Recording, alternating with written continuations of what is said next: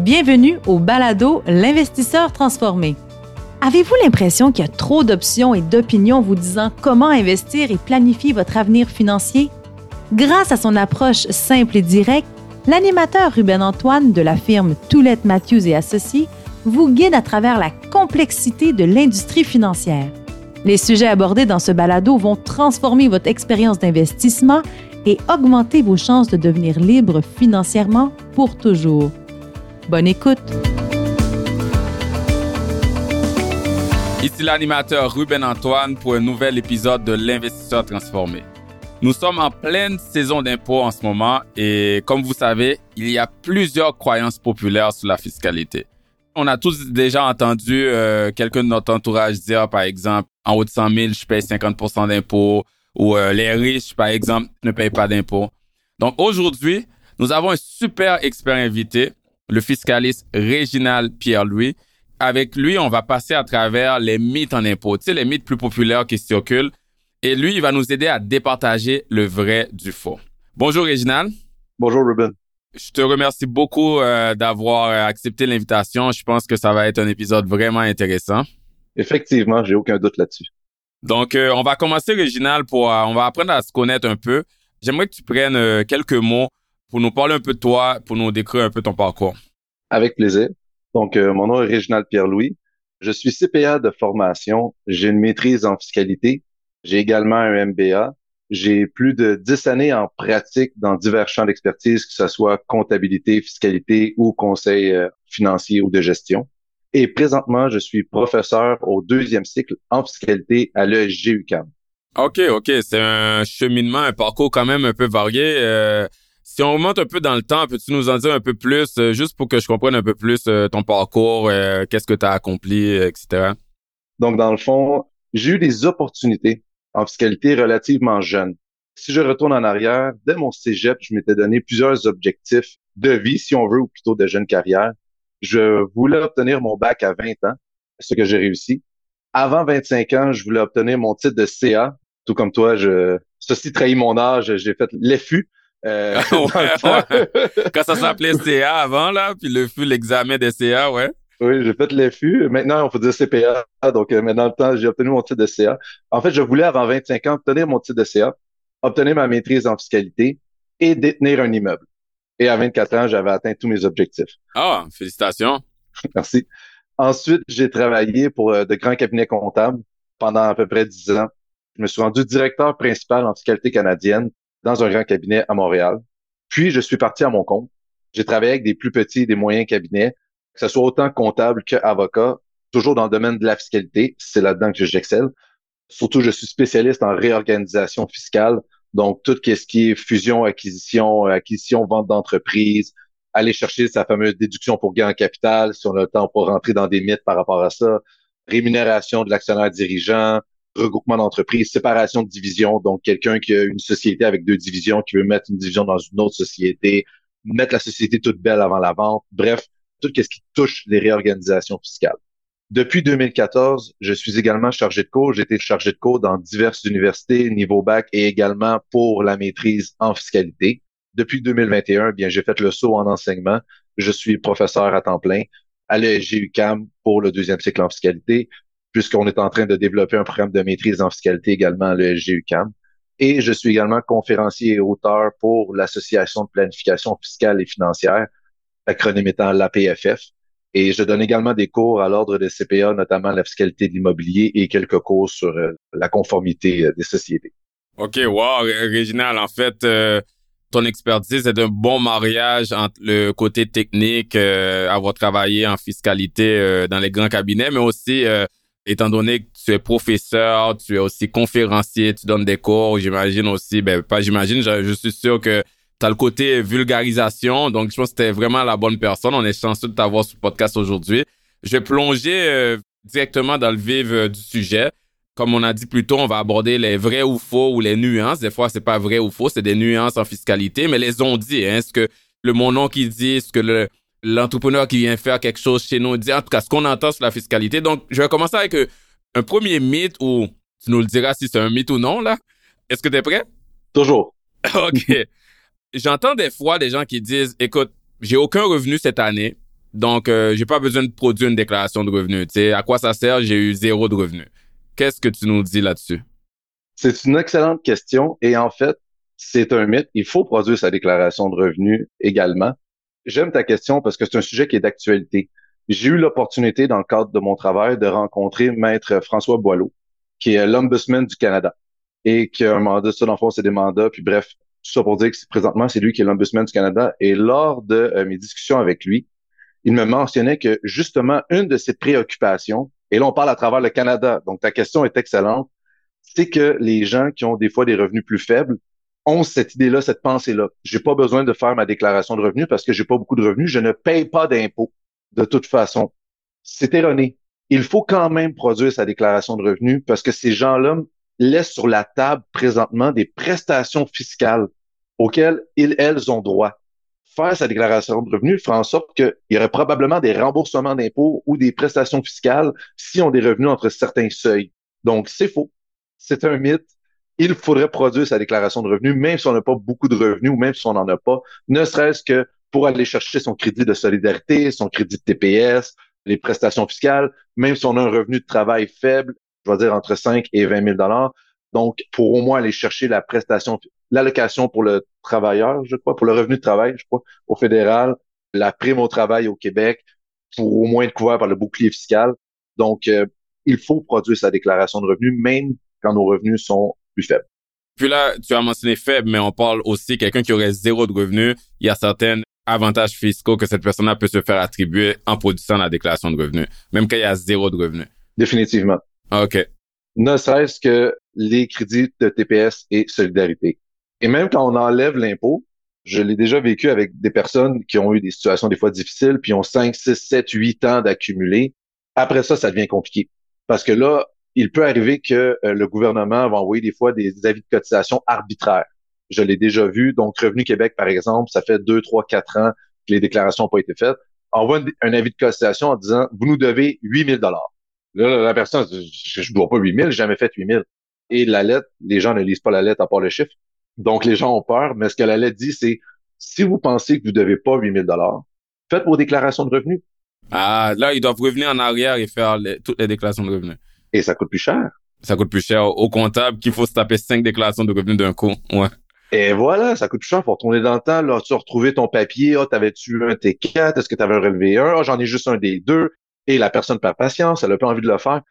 Et je le rappelle parce que ça reste que c'est une question que même si les gens ont 30, 40, 50 ans, ils me posent quand même la question. La date limite, c'est le 30 avril? Oui, c'est le 30 avril, la date limite. ça n'a pas changé. Ouais, ouais, ouais. Oui, sauf pour les travailleurs autonomes. Et ça, je fais allusion à une autre de tes capsules que tu avec une de tes collègues. Elle explique très bien les dates. Euh, je fais référence à elle. Elle explique super bien c'est quoi les dates de production. Mais oui, ça s'en vient. C'est très bientôt. OK. Donc, ça, c'est clair. OK. Deuxième mythe, quand les gens se disent, écoute, je pense pas que je suis un conjoint de fait pour fin fiscal, là. Mettons, j'ai une blonde, j'ai un chum, mais on n'habite pas à la même adresse ou on a gardé deux adresses euh, différentes. Donc, même si ça fait plus d'un an, là, on n'est pas conjoint de fait pour fin fiscal. On a, donc, qu'est-ce que tu penses de ça? On n'a pas à faire notre déclaration d'impôt ensemble, par exemple. Est-ce que tu me permets de te renvoyer la question? C'est-à-dire, je précise ma pensée, de te demander, selon toi, qu'est-ce qu'un conjoint de fait?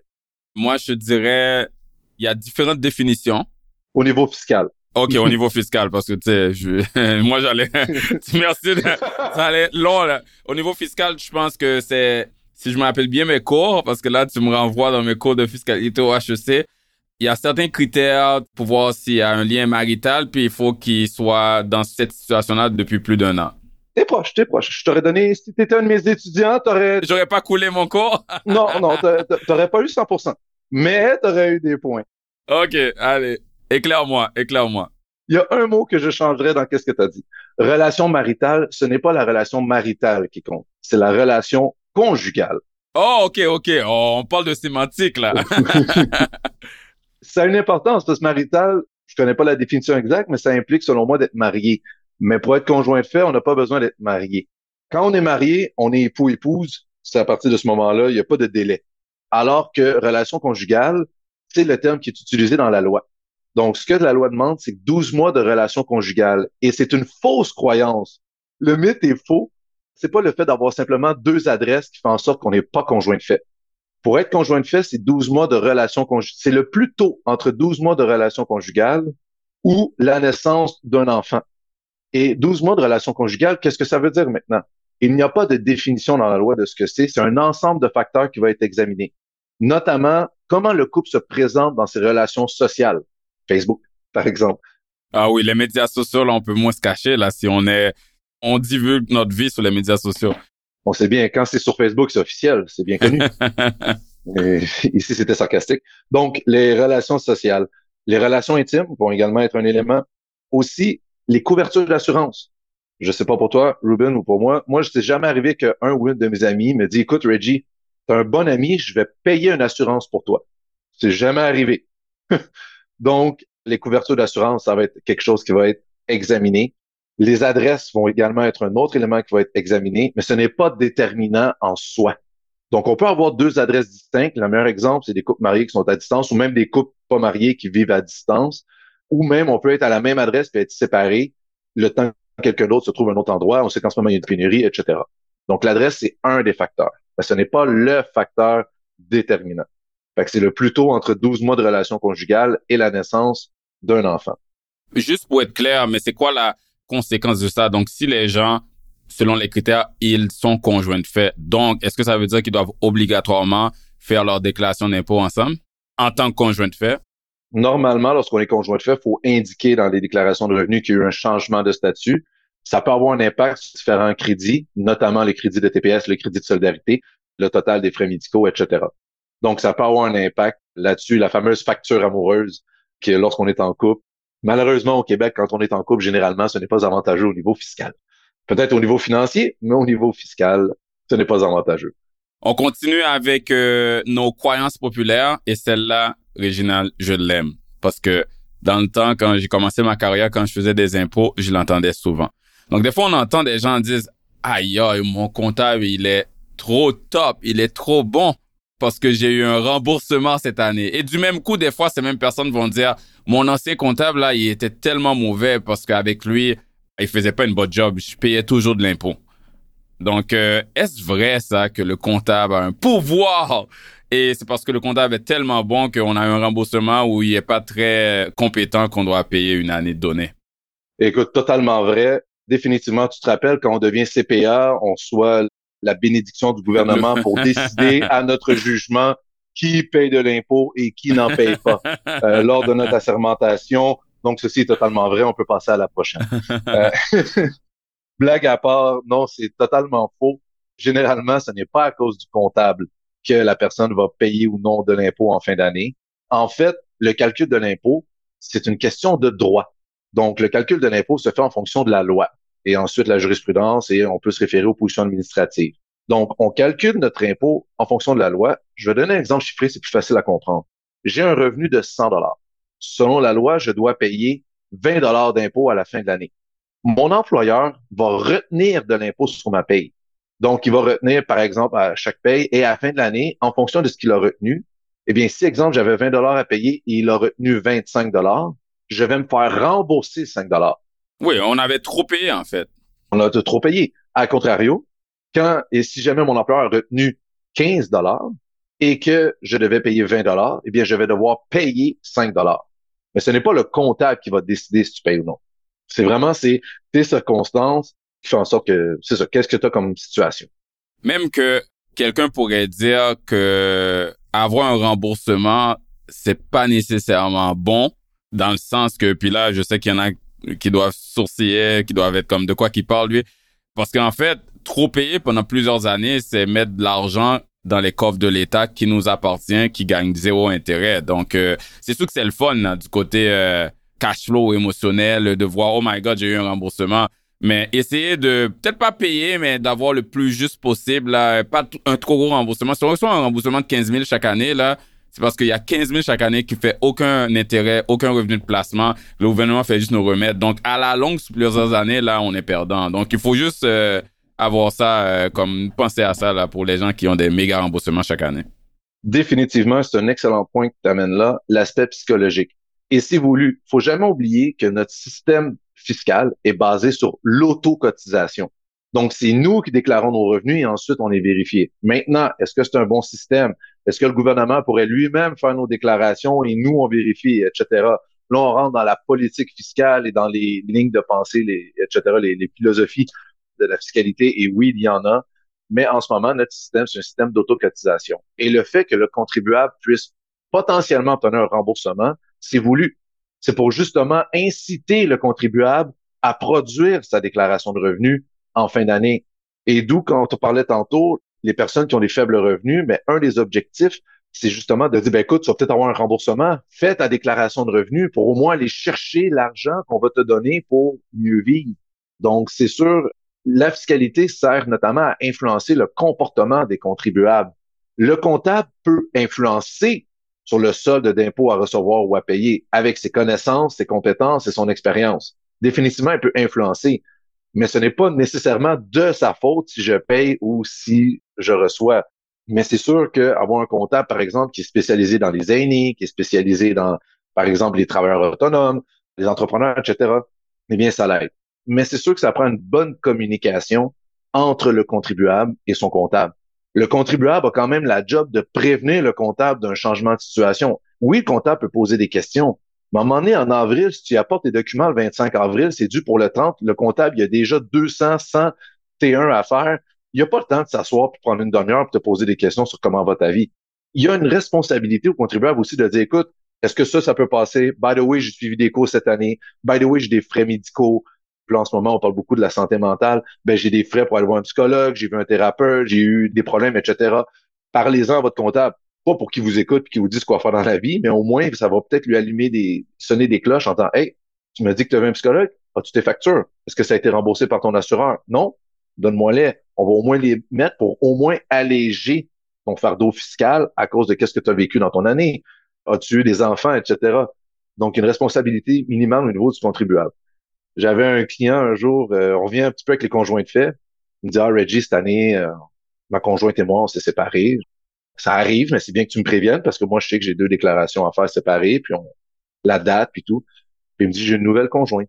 J'ai OK, mais j'ai inquiète-toi pas, ta conjointe, c'est l'année prochaine, il faut 12 mois de relation conjugale.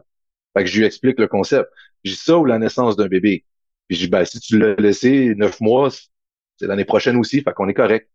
Il dit, oui, Reggie, c'est ça le problème le bébé est né en septembre de cette année. Mais c'est des communications. En posant des questions, on apprend des choses et ça fait en sorte que c'est ça. Fait que ça fait en sorte qu'on peut mieux aider le contribuable à dire OK, bon, ben là, OK, ça change la donne, nouvelle conjointe, où est-ce qu'on va faire, qu'est-ce qui se passe avec les frais médicaux, lesquels on prend, les informations sur l'enfant, etc. C'est ça.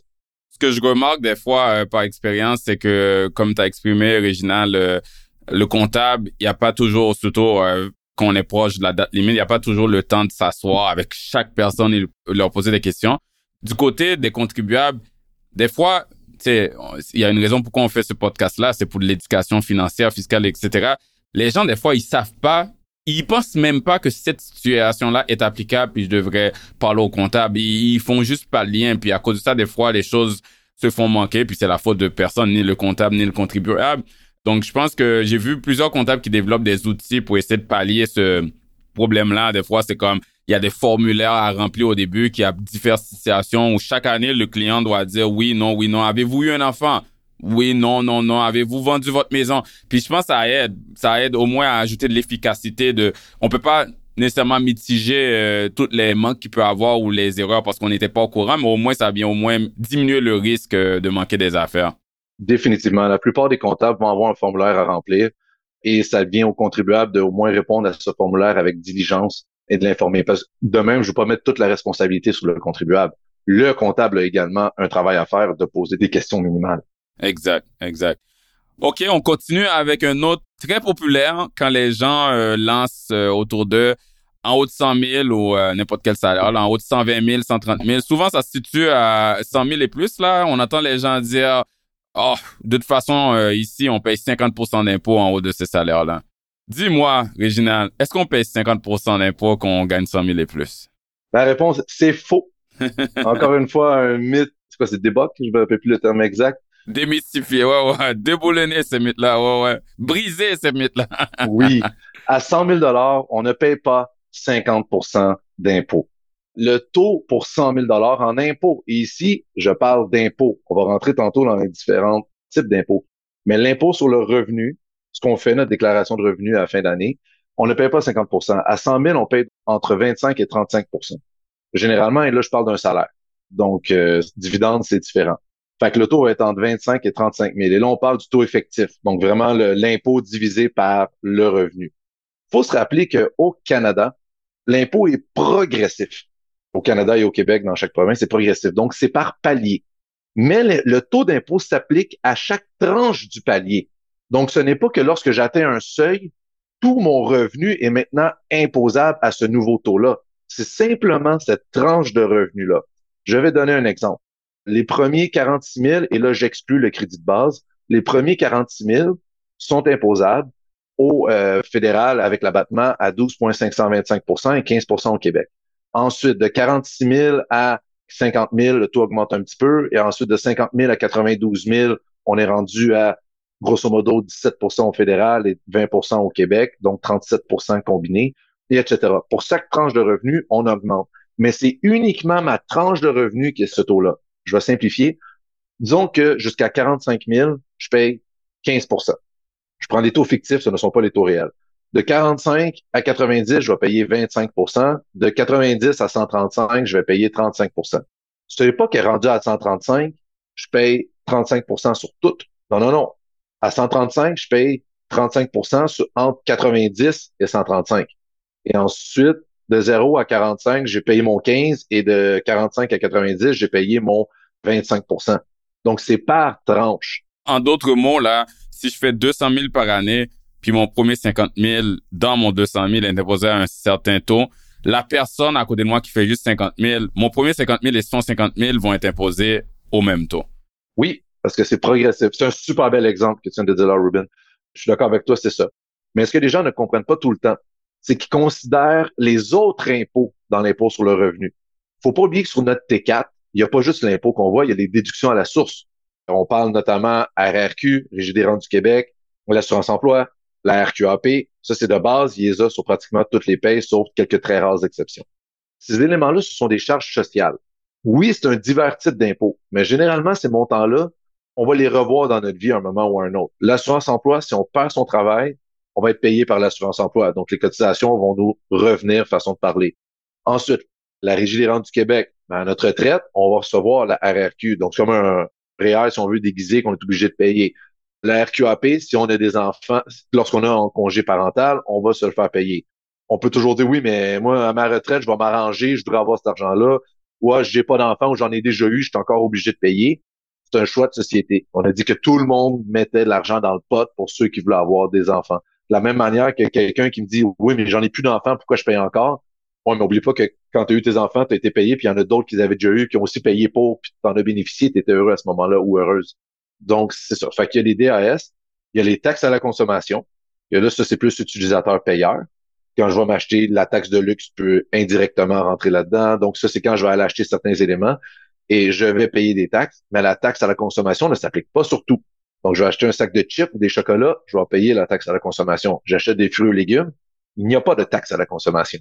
Donc, ça vient encore là influencer le comportement du contribuable. On dit, tu veux un, un, produit qui est X, Y, Z, mais ce produit-là va avoir une taxe. Tel autre produit, nous, on ne le met pas, puis c'est des choix. Les frais médicaux ne sont pas généralement taxables lorsque c'est avec euh, prescription, etc.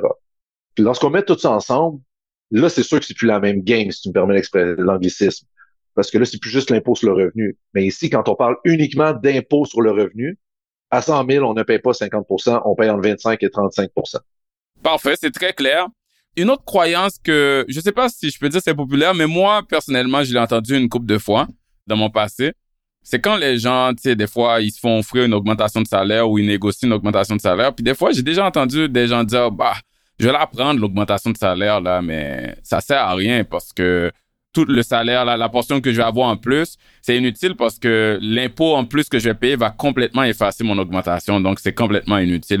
Mon employeur, il fait comme s'il est généreux, mais moi, dans mon cash flow, ça va rien changer. Est-ce que c'est vrai, Réginal, que l'impôt qu'on va payer peut effacer sur la portion excédentaire de notre augmentation, là, peut effacer cette dite augmentation de salaire? Donc, il faudrait quasiment refuser cette augmentation de salaire. C'est faux, mais je vais apporter une nuance. Le taux d'imposition au Québec, maximum est de 53,31% Donc, il n'est pas supérieur à 100% Fait qu'en faisant un dollar de plus, c'est impossible d'avoir de l'impôt qui arrive à une pièce ou à une pièce et cinq et que finalement, tu te retrouves à payer plus d'impôts que si tu n'avais rien eu. Parce que l'impôt est un pourcentage de revenus donnés. Et voilà. On parle toujours de l'impôt sur le revenu. C'est sûr que là, quelqu'un qui me dit oui, mais rajoute les taxes à consommation, la taxe sur l'essence, la taxe sur ci. Non, non. Euh, la taxe sur les produits de tabac, on peut aller. C'est ça. On parle de l'impôt sur le revenu. Ouais. Donc non, euh, ce n'est pas une, augmentation de salaire, vaut toujours la peine au niveau de l'impôt sur le revenu parce que le taux maximum, c'est 53. Et encore là, 53,31% c'est pour les revenus supérieurs à 222 000. Fait quelqu'un qui passe de 50 000 à 60 000, on parle pas de 53% d'impôt. Qu'est-ce qui va arriver, par contre, lorsqu'on a un boni, par exemple? Je l'ai déjà vu, je l'ai déjà vécu en pratique, j'ai déjà eu cette déception de regarder un, un boni et dire, ouais, finalement, c'est pas tellement hot euh, comme je pensais. Qu'est-ce qui va arriver? Il y a certains employeurs qui vont, dans le fond, on a les déductions à la source qui sont prises périodiquement à chaque paye. Et lorsqu'on atteint les déductions à la source, il y a un revenu maximal.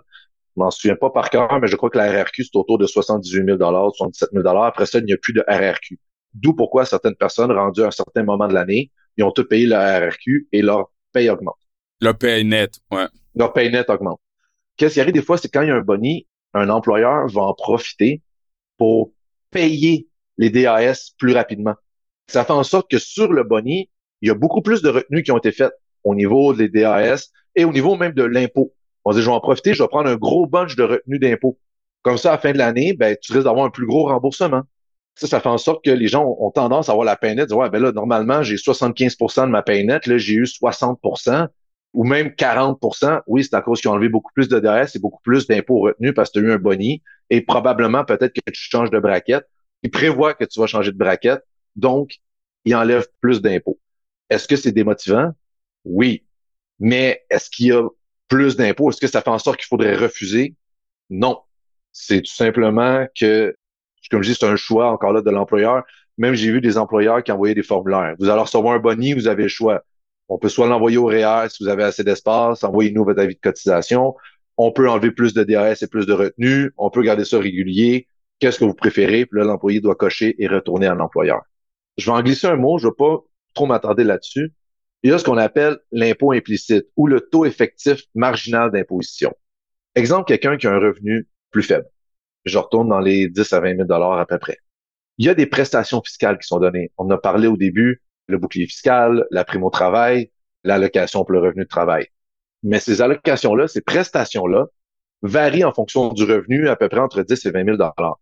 Donc oui, ça peut arriver que le taux effectif marginal d'imposition, donc pas le taux d'impôt, le taux effectif marginal d'imposition va être supérieur à 50% Pourquoi? Parce que là, ce qu'on vient calculer avec ça, c'est qu'on vient dire, OK, on va rentrer dans ton impôt la perte de tes prestations fiscales, l'augmentation de tes charges sociales et l'augmentation de ton impôt sur le revenu.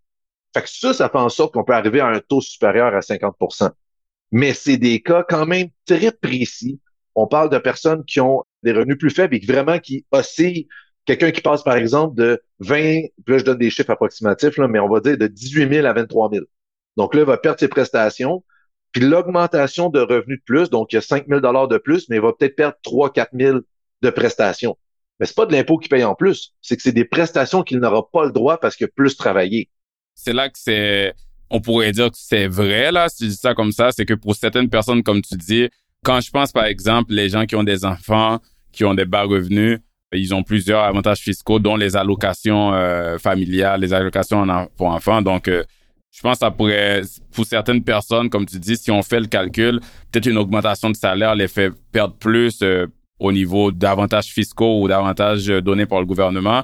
Puis là, quand on regarde le calcul, peut-être que la perte des avantages est plus élevée que l'augmentation de salaire après impôt c'est là que ça pourrait être vrai. C'est peut-être pas qu'on paye plus d'impôts sur le revenu, mais en général, on pourrait euh, mettre l'argument sur la table que cette augmentation de salaire-là n'a pas été bénéfique, mettons. Est-ce qu'elle est bénéfique à long terme parce qu'on continue à avoir un plus haut salaire, plus haut salaire, puis éventuellement euh, notre salaire arrive à un certain niveau, peut-être, mais en termes de le moment où on a eu l'augmentation, certaines personnes pourraient se retrouver dans cette situation-là qu'on regarde comme tu le dis en langage technique, le taux effectif marginal d'imposition. le TEMI, on peut l'appeler comme ça. Ouais, ouais, le TEMI, ouais, ouais. Effectivement, ces personnes-là pourraient argumenter en disant oui, mais nous, notre taux est à plus que 50% Mais d'un autre côté, on s'entend que c'est quand on parle, exemple, de 18 à 23, on perd, exemple, 4 000, mais ça n'empêche pas que c'est après, je fais 24, 25, 26 000. Ah, ben là, finalement, c'est plus 3 000 sur 5 000 que, ou 4 000 sur 5 000 que j'ai perdu. Là, c'est rendu 2, 3 000 sur 7, 8 000 de plus. Donc, plus que mon revenu augmente, plus que finalement, cet élément-là n'a pas d'impact parce que je fais beaucoup plus d'argent. Et l'objectif de ces prestations, faut pas oublier, c'est d'inciter le monde de retourner travailler. C'est pas d'inciter le monde à rester chez eux. Fait que c'est sûr qu'il faut que ces prestations-là descendent. Maintenant, est-ce qu'elles descendent trop drastiquement, pas assez? Là, ça va dépendre de chaque personne. Il y en a qui vont dire, comme ailleurs, j'en reviens pas qu'il y ait des prestations qui soient données, tandis qu'il y en a d'autres qui vont dire que ça devrait être plus linéaire. Si on rentre dans les calculs actuariels et euh, mathématiques que je n'ai pas les compétences d'expliquer, mais encore là, ça revient à le choix de société et je le répète, c'est vraiment des situations bien précises de quelqu'un qui va passer là, de 20 à 25, de 18 à 23, de 15 à 20, même de 5 à 10. Ça va l'aider. Si, exemple, passe de 8 000 à 15 000, les prestations augmentent pour l'inciter à plus travailler. Fait l'objectif, c'est toujours d'inciter les gens à retourner sur le marché du travail et faire des, revenus. OK. Je t'amène sur euh, une autre croyance populaire. On va dire que moi, Ruben, je travaille en restauration ou dans un bar. J'ai un revenu horaire ou quoi que ce soit. Mais en plus de ça, je fais je fais un pourboire, on me donne un bon type, c'est sans impôt, j'ai pas à le déclarer. Comment ça marche, l'impôt autour des pourboires? Si tu peux nous éclairer là-dessus? Je vais faire attention à mes mots car je veux continuer d'être bien servi lorsque je vais au restaurant. Mais euh, les employés à pourboire, comment ça fonctionne? Selon la loi, les employés à pourboire doivent déclarer leur pourboire. Donc, ils doivent faire un suivi de tous les pourboires qu'ils ont eu et doivent s'imposer dessus. J'ai travaillé en restauration, j'ai été dans les bars. Je n'ai jamais vu de mes yeux vu. Euh, je vais dire une fois peut-être au cas où que, bon, dans une soirée un peu trop arrosée, quelqu'un me l'a dit, je m'en rappelle plus. Mais sinon, je n'ai jamais entendu un employé à pourboire me dire, je fais un suivi de tous mes pourboires, je m'impose dessus. Never happened. Mais c'est normalement ce qu'il doit faire. Donc, pour pallier à ça, l'employeur a une obligation, puis on peut voir sur Revenu Québec, taper employé à pourboire sur Revenu Québec, vous allez voir, les informations sont là a une obligation de mettre sur le feuillet le relevé 1 de l'employeur pour boire. Et encore là, l'employeur pour boire, ça exclut des livreurs, ça exclut plusieurs personnes. Fait qu'on aller avec ceux qui sont vraiment à pourboire euh, et qui doivent faire ça. Donc, allez voir la liste. Ce n'est pas tous les employés à pourboire qui euh, ont à faire ça. Donc, l'employeur doit ajouter sur le feuillet fiscal le relevé 1 un maximum de 8% fois les ventes de l'employé avant taxe, moins les pourboires que l'employé dit qu'il va déclarer. Fait que si l'employé dit moi, je vais déclarer mes pourboires, donc les pas. Encore là, je simplifie au maximum. Le but n'est pas d'entrer dans une analyse technique du crédit pour pourboire et de l'ajout au revenu pour pourboire, mais c'est un 8% avant les taxes des ventes de l'employé. Donc, l'employé, techniquement, doit s'imposer sur 8% de son pourboire sur les ventes avant taxe. Fait que quelqu'un qui laisse zéro pourboire, oui, c'est vrai que l'employé doit devoir payer de l'impôt sur 8% Par contre, quelqu'un qui laisse puis là, si on suit à la petite machine, quand on demande le pourcentage, ça s'applique tout le temps sur le montant après taxe. Donc, une facture de 100 dollars, ça monte à 115. On veut laisser 20% de pourboire, c'est 23 pièces de pourboire. Mais si l'employé à pourboire ne déclare pas le 23, il déclare seulement 8, il paye de l'impôt, on va dire, à 25% donc il paye 2 pièces. Sur le 23, il lui reste encore 21 pièces. Fait que c'est ça aussi qu'il faut faire attention. Oui, techniquement, les employés à pourboire pourraient avoir à payer de l'impôt si jamais on laisse aucun type, mais ce n'est pas du 15-20% comme j'ai déjà entendu des certains employés qui me disaient comme Ah oui, euh, avec l'impôt, je suis obligé de payer 50% sur mes pourboires. C'est plate, c'est ce que je fais dans la vie. Non, ce n'est pas vrai que tu payes 50% à moins d'avoir 200 quelques mille de revenus avec les pourboires, parce que là, oui, effectivement, c'est vrai que l'excédent soit payé 50% On en parlait tantôt, là, le monde sont rapides sur la gâchette avec le 50% hein. On envoie le 50% je paye 50% de ci, 50% de ça.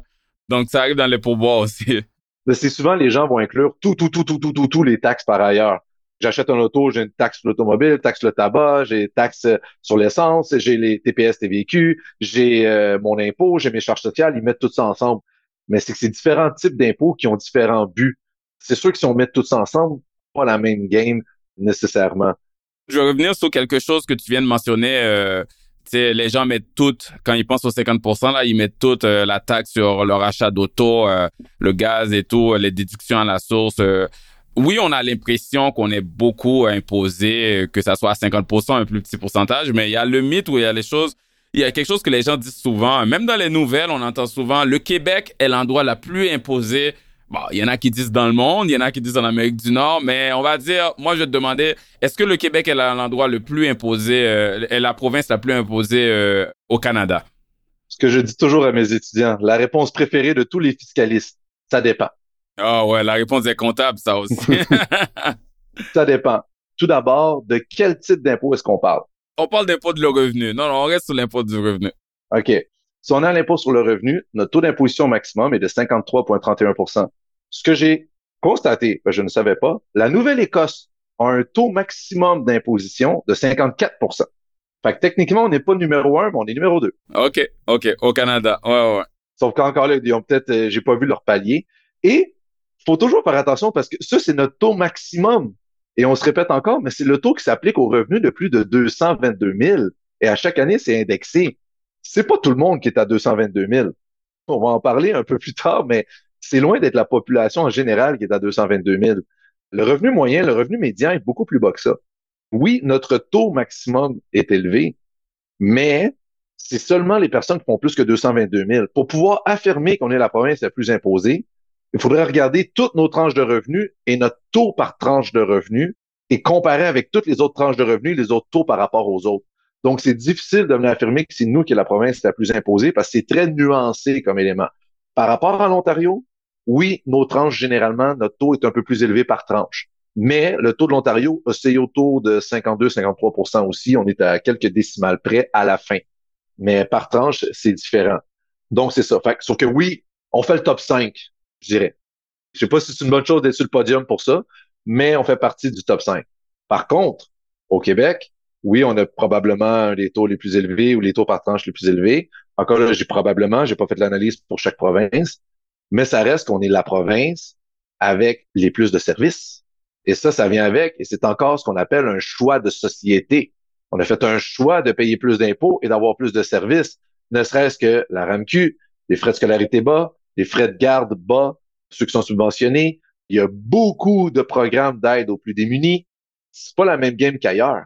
Peut-être qu'ailleurs, il va avoir moins d'impôts, mais tu vas devoir avoir un régime privé d'assurance médicaments qui va te coûter beaucoup plus cher que la RAMQ. Les frais de garde, ça va être le vrai prix. Ceux qui paient le vrai prix savent que c'est extrêmement plus cher que des garderies subventionnées. Donc, c'est vraiment différent. Et d'ailleurs, à ce niveau-là, il y avait un excellent texte qui était sorti dans la presse il y a deux mois à peu près, qui parlait des familles québécoises bien gâtées par l'État grâce au crédit d'impôt et des allocations du Québec et d'Ottawa. Et que ça disait que certaines familles qui sont dans la tranche moyenne, si on veut, de revenus, qui étaient dans le, excusez-moi l'expression, le sweet spot, pouvaient quand même obtenir sur les 18 premières années de l'enfant plus de 200 000 dollars en différentes allocations, crédits, etc. Fait que c'est énorme. Il n'y a pas beaucoup de provinces qui peuvent se vanter de, de donner ça. Mais dernière chose que je dirais en terminant, c'est oui, il y en a, j'entends déjà les gens commencer à crier Hey, hey, hey, Ramcu, t'as-tu été à l'hôpital récemment? T'as regardé nos routes récemment? T'as-tu essayé de trouver une place en garderie pour ton enfant récemment? ouais. C'est ça. Euh, écoutez, là maintenant, pour ce qui est de la qualité, la pertinence et la gestion des services, c'est un autre débat. Exact. Non, non, j'aime ce que tu viens de mentionner parce que j'écoute souvent euh, le podcast de Pierre-Yves McSween, puis il dit des fois que le Québec, c'est le paradis fiscal des familles paradis fiscal, euh, qu'on entend ça, on pense aux, îles où il n'y a pas de fiscalité, mais en fait, son point, c'est qu'il y a, y, a, y a beaucoup d'avantages au Québec. Est-ce que c'est bien géré? Là, après, comme tu viens de dire, c'est subjectif, c'est une question d'opinion. Mais on peut juste comparer certaines choses. Euh, tu sais, il y a eu euh, dans les dernières années qu'on parlait que les autres provinces veulent mettre en place un système de garderie alors que le Québec en a abordable, alors que le Québec en a déjà un. Je suis complètement d'accord avec toi. Là, même le RÉE, là, le régime d'éducation des enfants, il y a la subvention fédérale, mais le Québec donne un autre 10% Donc, euh, à la fin, payer beaucoup d'impôts, ça va dans d'autres services que certaines provinces n'ont pas. Puis après, c'est une question d'opinion. Est-ce qu'on devrait avoir ça ou ça? Il y a beaucoup aussi de... Parce que tu as beaucoup de gens qui vont... Là, on vient à la droite et à la gauche, puis on lancera pas le débat là-dessus, mais est-ce qu'on devrait être plus utilisateur-payeur ou on regarde plus le bien commun d'autrui et qu'on met tout dans un pot et on partage? Et ça, c'est deux visions qui vont s'affronter à vitam aeternam ceux qui n'ont pas besoin des services ou qui ont les moyens d'avoir des services privés vont dire ben ça me tente pas de payer pour tout le monde. Tandis que ceux qui ont pas les moyens disent non, non, toi, tu as plein d'argent, tu devrais mettre dans le pot parce que c'est grâce à tout le monde que tu as eu tout cet argent-là. Donc, c'est quelque chose qui finira jamais. Puis encore là, tu sais, oui, on chiale beaucoup sur nos, puis je suis le premier à chialer sur nos routes quand j'ai un flat, quoi que ce soit, ou même quand les rares fois que j'aime rendre à l'urgence parce qu'on préfère quasiment rester chez nous qu'aller à l'urgence. Mais n'importe qui qui a déjà été à l'urgence avec, pardonnez-moi le terme, un vrai problème, c'est pas du tout la même game. Moi, j'ai connu près de moi, j'ai eu des amis qui ont eu des problèmes avec leur enfant, des opérations euh, extrêmement euh, une opération au cerveau. Oui, une opération au cerveau de 50 heures, un bébé naissant avec des problèmes de respiration.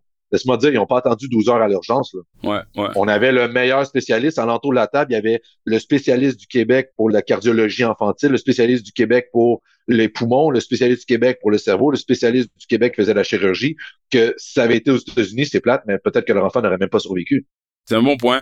C'est un bon point parce que on parle souvent de manquement, mais de temps en temps, entendre des témoignages euh, comme ça, il faut se le dire, euh, il faut apprécier aussi ce qu'on a là. Pas pour dire que ça peut pas s'améliorer, c'est sûr, mais c'est un bon témoignage ce que tu viens de dire définitivement. On a souvent, je me souviens quand j'étais en pratique, on avait un associé qui parlait de son client qui chialait tout le temps contre l'impôt qu'il a payé. Puis il avait fait un voyage philanthropique dans un autre continent où c'est plus difficile. Puis euh, en revenant, L'associé fait ses rapports d'impôt, lui dit sa facture d'impôt, s'attend à ce qu'il chiale encore pour devoir lui expliquer. Il signe, il dit rien. Cette année, t'as rien à dire? Il dit, écoute, il dit, je viens d'aller passer quelques mois dans un autre pays, j'ai vu c'était quoi un pays qui avait pas d'impôt. Je ne chialerai plus jamais sur l'impôt que j'ai payé ici. J'aime ça. Des fois, ça, quand on se compare aux, autres, on se console. Hein? Des fois, ça remet les choses en perspective, qu'on voit ce qui marche encore moins bien ailleurs ou ce que les gens n'ont pas accès ailleurs, définitivement et que des exemples comme ça, il, y en a plein. Là. Fait que c'est, même bref. C'est la même chose pour le, un de mon client. Je te disais que son, c'est un immigrant est arrivé ici, puis euh, bref, il a travaillé, il a eu six enfants ici, ça fait 15-20 ans qu'il est ici, puis son enfant qui a eu son opération de 50 heures au cerveau, laisse-moi dire que la fois d'après, quand il a fait ses impôts, qu'il avait un montant à payer au Québec, il était fier de faire son chèque. Grâce à, notre système, son enfant est vivant. Son enfant a un problème qui a été réglé. Son enfant avait une maladie rare que ça touche un enfant sur 4 millions. Ouais. C'est là qu'il a vu pourquoi il paye. Écoute, il dit. Fait que payer son impôt au Québec, il n'y a aucun problème. L'impôt fédéral, c'est autre chose, il est moins content, mais l'impôt du Québec, il n'y a plus de problème. C'est bon, c'est bon. Écoute, il y a un outil fiscal pour optimiser son impôt, pour reporter son impôt, qu'on a tout accès. C'est sûr qu'il faut avoir les fonds pour y contribuer, mais les riches, les moins riches, la classe moyenne, on a tout accès à ça. C'est le fameux RIER. Et j'aimerais te poser une question là-dessus parce que il y en a, tu sais, je suis dans le domaine de l'investissement, donc euh, je gère des RIER, entre autres j'en entends des affaires autour de moi. Donc, je vais juste en focuser sur un pour euh, le podcast aujourd'hui. Des fois, j'entends des gens dire, le REER, là, original, ça sert à rien. Parce que de toute façon, on nous dit que c'est pour sauver de l'impôt ou de euh, optimiser de l'impôt, mais on finit par payer cet impôt-là de toute façon dans le futur. Donc, à quoi ça sert, cette affaire-là, le REER? Qu'est-ce que t'en penses, Réginal? Qu'est-ce que tu peux nous dire là-dessus? Le fameux REER. L'objectif du REER, c'est de reporter l'impôt. Ce n'est pas de l'économiser. Par ailleurs, il peut y avoir une économie en cotisant en. En fait, il y a une économie de base. Et en finance, tu vas comprendre où je m'en vais, la valeur de l'argent dans le temps, la valeur temporelle de l'argent. Donc, si je sauve un impôt de 1 dollar en 2022 et que je paye ce dollar-là en 2034, oui, c'est le même dollar que je paye, mais en 2034, mon pouvoir d'achat est beaucoup plus faible qu'en 2022. Fait que j'ai sauvé de l'argent par rapport à la valeur de l'argent mais ça reste qu'une économie tangible de sauver un dollar et payer 60 cents plus tard. C'est pas nécessairement l'objectif du REER. Le REER, le but, c'est de, comme je disais, de reporter l'impôt. L'objectif avec le REER, comment est-ce que c'est supposé d'être utilisé? C'est que pendant que je suis en mon prime, donc pendant que je suis jeune, je vais cotiser à mon REER et je vais avoir une déduction d'impôt. Une déduction d'impôt, ça réduit mon revenu. Par exemple, j'ai un revenu de 100 dollars, j'ai un taux d'impôt de 20% je paye 20 dollars d'impôt si je mets 10 dollars dans mon REER, j'ai pas une économie d'impôt de 10 dollars. Ce qui arrive, c'est que mon revenu est réduit de 10 dollars. Donc, j'ai une déduction. Fait que je fais 100 moins 10 dollars, ça fait 90 dollars et je paye 20% d'impôt. Je paye 18 dollars d'impôt. À la place d'avoir payé 20, je paye 18. Et voilà. Donc, mon REER, mon 10 dollars que j'ai donné, m'a donné une économie d'impôt de 20% donc de 2 dollars. Donc, étant donné que ça donne une déduction fiscale, plus que mon revenu est haut, plus que la valeur de ma déduction va être importante. Donc, si j'ai un revenu de 300 000 par année, je cotise 20 000 à Montréal, mais mon 20 000 me donne une économie d'impôt de 53,31% qui est mon taux marginal. Ça, c'est mon taux par tranche. Tandis que si je fais 50 000 que mon taux marginal, c'est 25% ben, le même 10 000 va me donner 25% d'économie. Fait que l'objectif du REER, c'est d'avoir une déduction pendant qu'on est à notre prime, pendant qu'on fait le plus d'argent. Notre rythme de vie à 25 ans, ça coûte cher parce qu'on sort beaucoup. À 30, 35 ans, ça coûte cher parce qu'on a une famille. À 40, 45 ans, ça coûte cher parce qu'on a des adolescents. Et normalement, lorsqu'on arrive près de la retraite, le train de vie a tendance à diminuer. Et lorsqu'on est à la retraite, ben, on a moins d'événements mondains, on sort moins, on est plus à la maison. Donc, normalement, notre niveau de vie diminue. Nos revenus diminuent, notre niveau de vie diminue. Donc, quand je retire mon REER, je ne devrais pas avoir le même niveau de revenu que quand j'étais à mon prime. Donc là, il y a une économie d'impôt potentielle. Dans le fond, le 2 dollars qu'on a économisé quand on était plus jeune, si après qu'on retire le REER, on doit payer un dollar, ben là, on vient de faire une économie. On vient d'en faire deux. Une économie financière, une économie de la valeur temporelle de l'argent. Exemple que justement, pendant mon prime, je fais 100 dollars, je suis imposé à 20% j'ai cotisé 10 000, j'ai sauvé 2 dollars. À ma retraite, je fais plus 100 dollars, je fais 60 dollars. Et là, mon taux d'impôt, c'est 15% Fait que je retire mon REER, j'ai fait 60 dollars, et là, mon même 10 000, ben, mon même dollar, je paye 15% d'impôt. Oh, là, c'est intéressant. Parce que sur mon dollar, je payais 15 sous, alors qu'au début, j'ai économisé 20 sous. 15% 20% Fait que là, j'ai une économie. C'est à ça que ça sert le REER, et c'est comme ça que ça doit être utilisé. Et aussi, qu'est-ce qui est intéressant avec le REER, c'est que ça augmente notre capacité d'investissement vu que c'est à l'abri de l'impôt. Fait que le 10 000 que je mets dans le REER, dans le REER, ça fait des petits, ça fait des petits. Mon REER paye pas d'impôt. Donc, si je fais un revenu de 2000 dollars, ben là, j'ai 12 000. Je peux investir 12 000, 14 000, etc. jusqu'à temps que je le ressorte. Qu'est-ce qui arrive maintenant? C'est que malheureusement, les aléas de la vie font en sorte, soit les aléas de la vie ou l'incompréhension de certaines personnes de ce qu'est le REER, font en sorte que le REER est retiré à un mauvais moment. Des fois, c'est par choix. Parfois, c'est volontaire. Parfois, c'est involontaire. Donc, ça peut être quelqu'un veut absolument s'acheter une auto. Il va sortir de ses REER, mais alors qu'il a peut-être 40, 45 ans. Donc, il est dans son prime. Et là, il ressort. Et là, on a vu le concept des paliers. Fait que le REER vient s'ajouter à ses revenus. Fait que là, ça fait en sorte que quand il a cotisé au REER, il était peut-être imposé à 20% parce qu'il faisait 100 pièces. Là, il sort le REER, il est rendu à 120 dollars. Puis là, oh, le 20 dollars de plus est imposé à 25% Donc là, la personne est fâchée parce qu'elle dit, j'ai sauvé deux pièces, je paye 2,50, j'ai perdu de l'argent. Mais le REER n'est pas supposé avoir, servi pendant ton prime, pendant que tu fais de l'argent, il est supposé être là pour ta retraite. Et des fois, ça peut être involontaire, c'est ce qu'on voit le plus souvent, des problèmes de santé. Puis c'est le seul capital qu'ils ont accès, donc ils le retirent. Ils le retirent, problème de santé, problème de dette, il peut y avoir une multitude d'éléments, accident, rupture, donc je dois quitter la maison, je dois racheter, je dois là, maintenant, ils ont changé un petit peu le rap. En cas de rupture, je pense que tu peux utiliser ton rap. Bref. Mais tu sais, je dois quitter la maison, il est arrivé quelque chose. J'ai quelque chose, un frais imprévisible que je dois payer. Donc là, ça fait en sorte que, oh, je retire mon REER, mais malheureusement, j'ai encore beaucoup de revenus par ailleurs. Ça, c'est qu'est-ce qui est involontaire. Et dans le volontaire, il y a déjà aussi des fois que je vois, je retire mon REER, je pars en voyage. Mauvaise décision. Le REER n'est pas supposé être là pour le voyage. Donc, c'est ça. Fait que c'est les aléas de la vie, des fois, qui vont faire en sorte que le REER ne sera pas bénéfique. Mais l'outil en soi, il est bien fait. Puis oui, c'est normal qu'on soit imposé. Parce que quand on a cotisé, on a eu une déduction. Le gouvernement nous fait un cadeau maintenant, mais plus tard, il va falloir payer l'impôt dessus. Mais si toute logique étant respectée par ailleurs, t'es pas supposé faire plus à ta retraite que quand tu travaillais euh, à ton prime.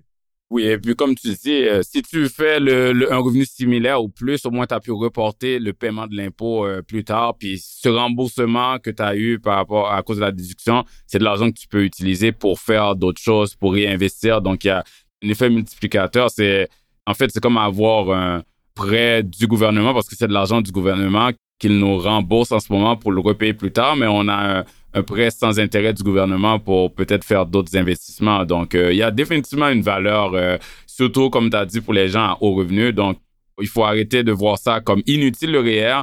Mais le REER, je te dis, euh, Reggie, même du côté placement, là, euh, ça, c'est pas du côté fiscal, mais un mythe que j'entends souvent, c'est le REER, ça sert à rien parce que ça performe pas, cette affaire-là. Donc, il faut vraiment faire de la littératie financière pour expliquer aux gens que le REER n'est pas un investissement. Dire que le REER ne performe pas, c'est un mythe parce que le REER, c'est juste une boîte. C'est ce que tu mets dedans qui va performer ou non.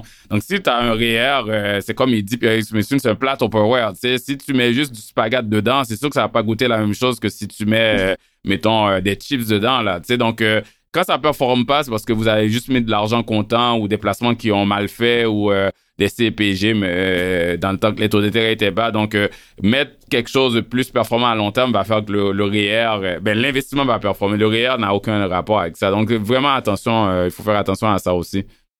Écoute, Régina, c'est vraiment intéressant tout ce que tu as partagé, partagé avec nous.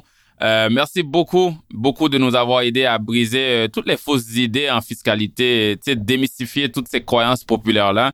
Je suis sûr qu'il y en a beaucoup d'autres qui circulent, beaucoup d'autres qu'on pourrait couvrir. Je pense qu'on s'est déjà entendu, on va faire d'autres épisodes dans le futur. On peut parler, par exemple, de mythes qui sont liés avec tout ce qui est les propriétaires d'entreprise ou les entrepreneurs, les travailleurs autonomes. Mythes liés aux riches, puis par riches, je le mets entre guillemets là, euh, parce que tout ce qui est être riche, c'est très relatif euh, par rapport à la définition personnelle sur ça. Donc, on va définitivement en faire d'autres. Merci à toi, Ruben. Ça a été euh, une super rencontre. J'ai une super belle discussion. Effectivement, je crois que nos autres mythes euh, vont être très intéressants, très pertinents. J'ai déjà hâte de, poursuivre la conversation avec toi et tes auditeurs. Et n'hésite pas n'importe quand qu'il y a des questions, que ce soit réorganisation ou mythe ou quoi que ce soit, je serai disponible. Merci de ta générosité aux auditrices et aux auditeurs, si vous avez aimé ce podcast et surtout euh, notre super invité euh, Réginal euh, Pierre-Louis, je vous invite à aller voir qui il est sur LinkedIn puis sur l'Internet. Pour le podcast, je vous invite aussi, si vous avez aimé l'épisode, à nous laisser une note, un commentaire d'appréciation dans la section review sur Apple Podcast ou sur Spotify. Et surtout, n'hésitez pas à le partager à votre entourage parce que notre but, euh, Réginal et moi-même, c'est d'aider les gens et d'augmenter la littératie financière et fiscale. Donc, euh, merci pour votre écoute. Et Réginal, à la prochaine. À la prochaine fois. Vous venez d'écouter L'investisseur transformé, animé par Ruben Antoine. Veuillez visiter le site web tma-invest.com pour vous abonner au balado, demander une copie gratuite du livre L'investisseur transformé et pour en savoir plus sur la façon dont notre firme aide les investisseurs à atteindre leurs objectifs financiers. Merci. Les investissements et stratégies financières doivent être évalués en fonction de vos objectifs personnels. Les auditeurs doivent alors effectuer leurs propres recherches et consulter un conseiller dans le domaine avant de prendre des décisions sur leur placement et finances personnelles avec les informations fournies dans ce balado.